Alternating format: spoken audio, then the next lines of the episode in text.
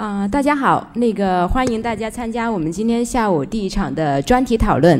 啊，我叫何小青，呃，Roina，我是在哈佛大学东亚系教书，啊，也会是今天下午的主持人。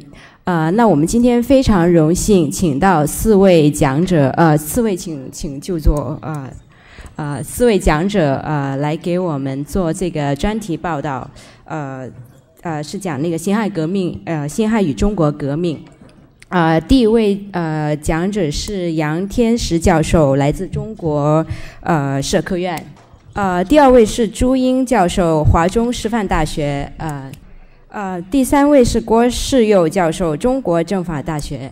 呃，最后一位是马勇教授，来自中国科学院社科院。谢谢。啊，那呃，我想大家都可以呃，在那个呃这个小册子上面有呃这几位学者更多的介绍，我就不要浪费时间，因为我们已经大呃超过了一点时间。那我们先呃，我想大概讲一下，就每位讲者会有二十分钟的时间来发言，啊，讨论呢就是十五分钟，呃，我会在五分钟之前给出提示，啊，这样的话我们会留出足够的时间，十五分钟给那个观众提问。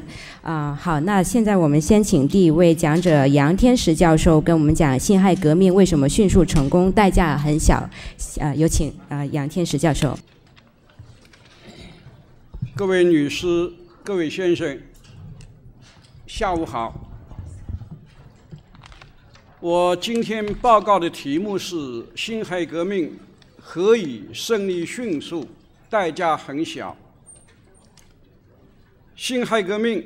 在一个幅员广大、面积一千多多万平方公里的超级大国里，结束了长达两千余年的君主专制制度，使中华大地上出现了前所未有的巨大政治变革，这是一件十分伟大、十分了不起的事件。但是，从武昌起义到南京临时政府成立，中华民国诞生，前后不过八十多天，三个月不到。如果从孙中孙中山在檀香山创立兴中会算起，也不过十七年。当年改良派瞎胡说。中国革命会像法国革命一样，会动乱百年，福祸百万。当时在清廷内阁承宣厅办事的徐宝恒，根据中国历代江山鼎革的经验估计，中国人口将大为减少。他说：“事变至此。”杀鸡方动，非生灵涂炭，户口减去三分之二或者四分之二，不能安宁。孙中山本人也曾经估计，革命大约要三十年才能成功。但是辛亥革命的胜利却出奇的迅速，而且代价也很小。并没有出现大量死人、血流成河的恐怖局面。用孙中山自己的话来说，就是太过容易、迅速、未曾见有、若何的牺牲及流血。我们看几个省份的情况，例如湖南长沙是十月二十二日晨。八时发动，下午二时成功，一共只有六个小时，未经战斗，仅仅杀死了巡防营统领黄忠浩、长沙的知县沈莹、营务处的徽办兼提调王玉江、总文道、总文读申锡寿等四个人，巡抚于成阁。在府署的衙门后院挖枪挖挖洞逃走。又例如江西南昌是十月三十日晚发动，当晚就成功了。又如山西太原新军在十月二十九日黎明成功，同一天早晨，啊，二十九日黎明发动，同一天早晨成功。像浙江杭州新军是在十月四号夜半发动，次日黎明成功。革命党人点火焚烧扶手，巡抚曾运从后围墙逃走，前后不到四十分钟。从九个新军起义的省会城市的情况考察，它的起义或者独立的过程都进展顺利，在半天、一天，至多两天之内，甚至。在不到四十分钟之内完成任务，清廷的地方督府将军大都处于不抵抗或者无抵抗的状态。江苏的苏州、广西的桂林、安徽的安庆、广东的广州、四川的成都，都是属于和平独立的省会城市。除了安徽安庆过程复杂、进展反复以外，其他几个城市的独立过程都比较迅速，基基本上没有破坏和流血牺牲。苏州独立时，为了表示象征意义，指命人用竹竿挑去了府台衙门屋顶上的几片几片瓦。纵观武昌起义至南京临时政府成立的全过程，除了陕西进攻满城、清兵南下、革命党人展开汉阳保卫战，以及江浙联军进攻南京打得较为激烈之外，没有发生旷日持久、焦灼难分、牺牲惨重的战斗。或者战役，何以会出现这种状况呢？下面第二个部分是我的对于这种现象的原因的分析。我认为这种情况的形成是由于五个原因造成的。第一个原因是由于清政府腐朽顽固，既坚决维护君主专制。和爱新觉罗家族的核心利益，又为自己培养了文武两支掘墓人。在义和团运动之后，清政府举办的新政，所谓新政包括改学制、改军制、改革部分经济制度以及改革部分法律等几个方面。那么，清朝政府的新政应该承认是具有现代化意义的改革，但是清朝政府的新政的特点就是不改政体，不肯进行政治体制的改革。从一九零五年开始，清朝政府进行了所谓的政治改革，就是预备立立宪。清政府在预备立宪的过程里边，进行了皮毛的官制改革，而核心则旨在维护万世一系的君主专制制度。例如，一九零八年八月，清廷颁布了《钦定宪法大纲》，这个宪法大纲核心有五条，第一条讲的是。大清皇帝统治大清帝国，万世一系，永永尊代。第二条讲的是君主神圣尊严不可侵犯。第三条讲的是庸人之权，超至君上，医院不得干预。第四条，一切军事都不是医院所能够干预的。第五条是司法之权超诸君上。清朝政府也曾经制定了许多法律，一直到最近还有学者认为，清朝政府已经制定了一套很完整的法律系统，有些法律是很超前的。那么，我们可以看看其中两个代表性的法律，一个叫《集会集社律》。那么，这个法律的规定，所有的集会、集社、游行，清朝政府的巡警、道局、地方官吏都可以用维持公安的理由敕令解散。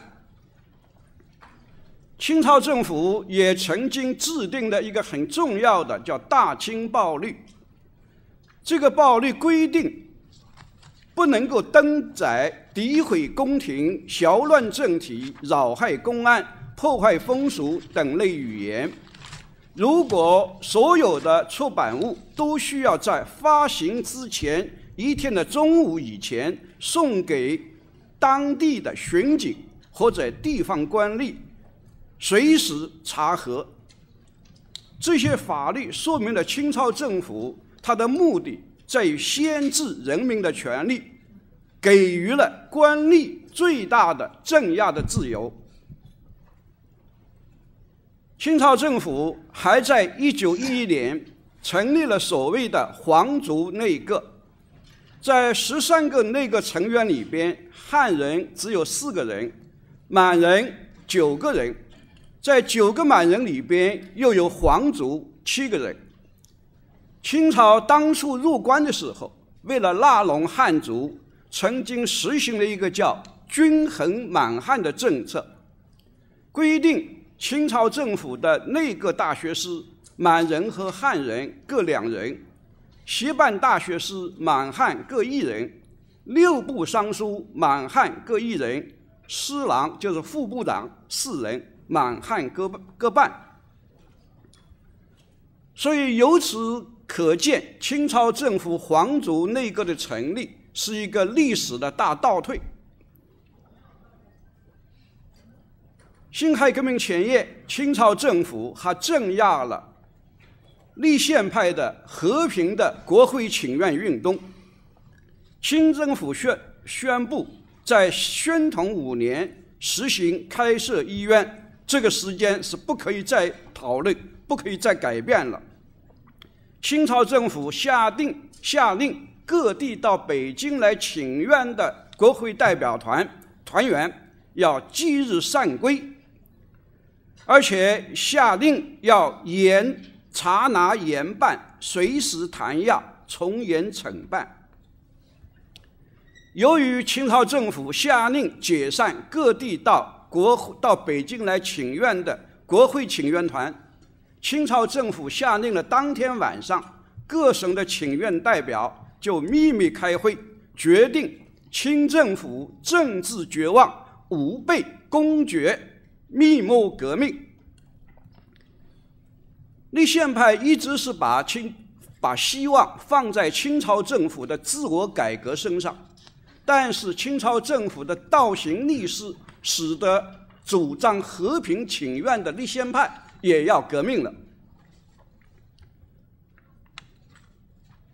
清朝政府应该承认，他的新政有积极的意义。积极意义就是说，他种豆得瓜，培养了一文一武两字掘墓人。文的队伍就是新型知识分子，特别是。追求民主共共和的这一部分知识分子，另外武的一支就是新军的队伍。辛亥革命为什么顺利胜胜利迅速，代价很小的第二个原因，我以为是革命党正确的对待满人，实行了一次人道主义的文明革命。由于清兵入关的时候，对汉族以及其他各族人民实行了大规模的残酷的屠杀政策，所以革命运动刚刚开始的时候，汉族的革命者之中曾经弥漫着很浓重的种族复仇主义情绪。例如，我们大家知道，年轻的革命家周荣，在他的《革命军》这部小册子里边，他曾经要求，不仅要把满人从中国的土地上赶走，而且要把满人杀光，要把满人所立的皇帝要杀死。那么同盟会成立以后，孙中山就讲，如果满人同情于我，也可以许其入党。对于原来要加以驱逐的达努，不仅不加歧视，而且允许他革命，允许他入党。这个是革命党人民族政策的一个重大改变。孙中山还在一次演讲里讲，说如果革命的时候满洲人不来阻害我们，绝无寻仇之理。他们当初灭汉族的时候。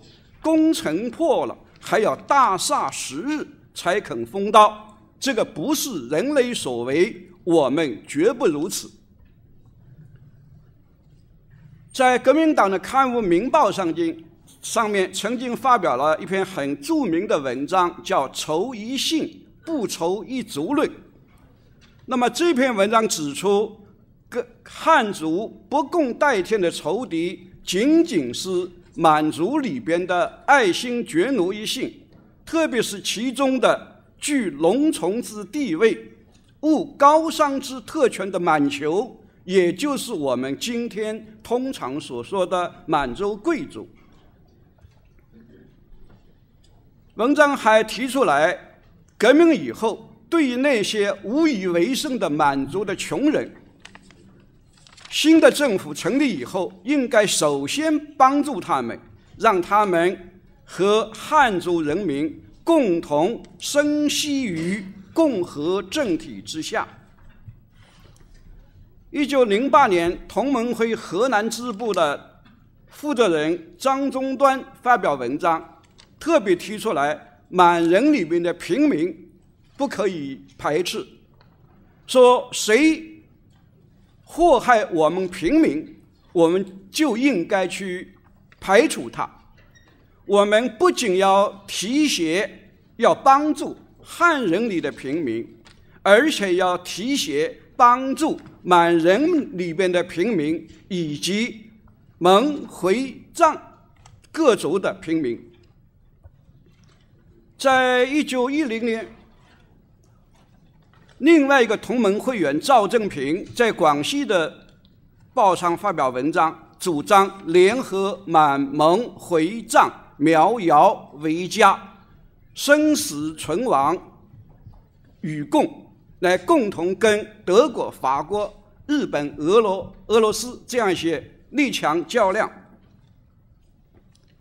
在一九一零年的拒英、拒法、拒俄运动里边，同盟会的负责人刘奎义发表了汉满蒙回藏民党会，主张中华各族人民共同组织政党来进行革命。章太炎在辛亥革命前前前夕，特别给在满洲在日本留学的。满洲学生写信说：“你们是满族，也是中国人民，农商之宜之业仍属欲为，进取之权一切平等，悠游共和政体之中，其乐何事？”那么，到了一九一二年一月一号，孙中山担任临时大总统宣言时候，就把五族共和制定为国家的政策。在南北议和过程里边，南京临时政府参议院迅速通过了清室优待条件，对于满清贵族、对于满蒙回藏各民族，都规定了优待条件。第三个原因是由于革命党人在革命过程里边采取了争取列强中立、避免其直接武装干涉、减少阻力的方针。一八九七年，孙中山在伦敦的时候就宣布要争取列强在中国的革命过程里边采取善意的中立的方针。在同盟会成立以后，同盟会规定的对外宣言规定在革命以后，中国革命党对清朝政府跟各国缔结的条约继续承认有效，借款外债要照旧摊还，所有外人之既得权利一体保护。从这些条件看来，好像革命党人对列强采取了妥协让步的政策，但是这个妥协让步的政策。在辛亥革命过程里边取得了很大的成功。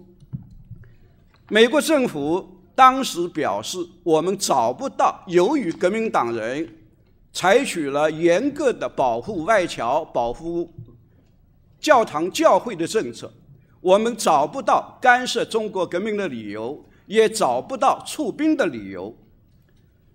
英国政府跟。美国政府采取了同样的立场。日本政府由于采取天皇制，曾经想出兵干涉中国革命，但是日本政府一个政府孤掌难鸣。日本政府后来曾经想跟英国政府联合，压迫革命党人采取君主立宪方案，但是遭到了英国的坚决拒绝。事实证明，在整个辛亥革命过程里边，列强没有出兵干涉中国革命，因此减少了革命的阻力。在民国成立以后，由于条件变化了，那么革命党人就逐渐采取了要求恢复不平等、取消不平等条约，甚至于打倒帝国主义的口号，证明当时。革命党人是一种对列强的妥协，是一种权宜之计。第四原因是由于革命党人在革命过程里边采取了团结立宪派和开明官绅结成了反清统一战线，壮大革这样就壮大了革命的力量。革命党人和立宪派的合作合作。突出地表现在一九一一年初各地掀起的爱国运动里边。在这次运动里边，留学生、留日学生成立了中国国民会，推派代表到各省活动，利用咨议局、利用商会等民间团体进展开活动。在武昌起义以后，立宪派的首领汤化龙、谭延闿、汤收钱、张謇、蒲蒲殿俊、罗伦等先后转向革命。江苏巡抚陈德全带头和平独立，带动了广西、安徽、广东、四川的和平独立。在南京临时政府的的成员里边，九个总长里边有两个立宪派：张謇、汤收钱。有两个开明的官僚：陈德全、伍廷芳。一九一二年，在广东发生了同盟会和仇杀保皇党的事件，孙中山立刻提出一个政策，叫“旧染污污俗，咸与维新”。只要他们遵守新政府的法令制度，那么就采取既往不咎的态度。好，很快。呃，第五个原因是由于革命党人利用袁世凯先成圆满之段落，避免南北相抗、长期战争。在武昌起义之后，黄兴、宋教仁等革命党的领导人都想利用袁世凯和清朝政府的矛盾，动员袁世凯站到革命的方面来。一九一一年十二月，孙中山到达香港，当时已经就任广东都督的胡汉民携廖仲恺到香港迎接。胡汉民邀请孙中山留在广东，孙则要求胡汉民同赴上海、南京。双方争论了一天。胡胡汉民认为袁世凯居心叵测，手鼠两端，建议孙。刘越练兵，徐图大计。但是孙中山回答：“护林在前方，自己不可以不身当其冲。如不亲到当地，一切对内对外大计无人主持。”他说：“今日中国如能以和平收革命之功，此亦足以开世界未有之利，何必言兵？他表示，袁世凯虽不可信，但利用他推翻清廷，胜于拥兵十万。他说：“纵其欲继满洲以为恶，就是袁世凯将来会可能会做坏事情，但是其基础已远不如父之自意，故今日可先完成一圆满之段落。”历史证明，孙中山的估计是正确的。后来袁世凯复辟当皇帝，只当了八十三天；张勋搞复辟，也只复辟了十二天。革命免不了流血牺牲破坏，但是在可能条件底下，要尽可能减少流血牺牲和破坏的烈度。孙中山曾经想。用过战争来解决问题，但是当时南京临时政府面临着财政上的巨大困难。有一个日本人，他曾经回忆，他说：“孙先生方面既无打倒袁世凯的武器，又无资金，不得不含泪同意南北妥协，最后让位于袁世凯。合议告成，避免了一场旷日持久的恶战，极大的降低了流血牺牲。”和破坏的力度，使中国的政治政体平稳转型，这个当然是有巨大的积极意义的。讲最后一个问题，辛亥革命的局限何在？共和告成完成了一个段落，但是还留下了许多未完成的段落。孙中山在他革命的起始阶段，曾经将中国当时的司法。比喻为希腊神话里边国王奥基亚斯的牛圈，养了三千头牛，三十年中从不打扫，粪秽堆积如山。实际上，中国的皇权专制、地主小农社会也是这样的牛圈。辛亥革命胜利的快，代价小，自然难以一下子清除奥奥基亚斯牛圈中的全部。粪秽，中国的面貌也难以一下子大变。在有形的皇权专制被推翻以后，无形的没有皇帝的专制主义仍然长期是中国近代史上一个顽强的顾及。因此，从这个意义上来说，孙中山当年讲过的两句话：“革命尚未成功，成功，同志仍需努力。”还是。没有过时，还是有意义的。谢谢大家。